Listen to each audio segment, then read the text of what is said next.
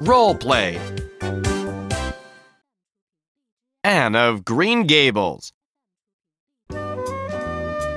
Act 1 A Surprise Girl. Matthew is at the train station. He looks around.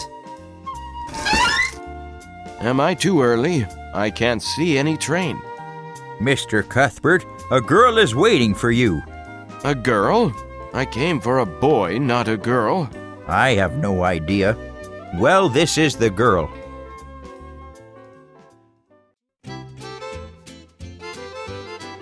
Anne, about 11 with red hair, comes to Matthew. Are you Mr. Cuthbert of Green Gables? My name is Anne Shirley.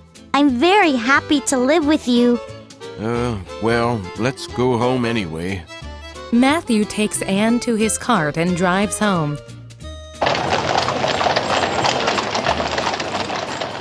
Matthew helps Anne get off the cart. Marilla is at the gate.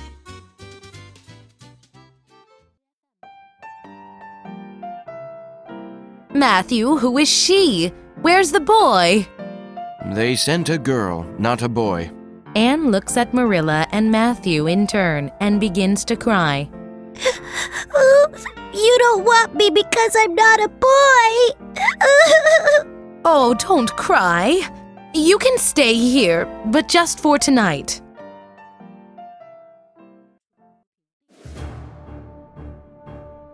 Anne goes upstairs to go to bed. Marilla and Matthew are in the kitchen. We must send her back tomorrow.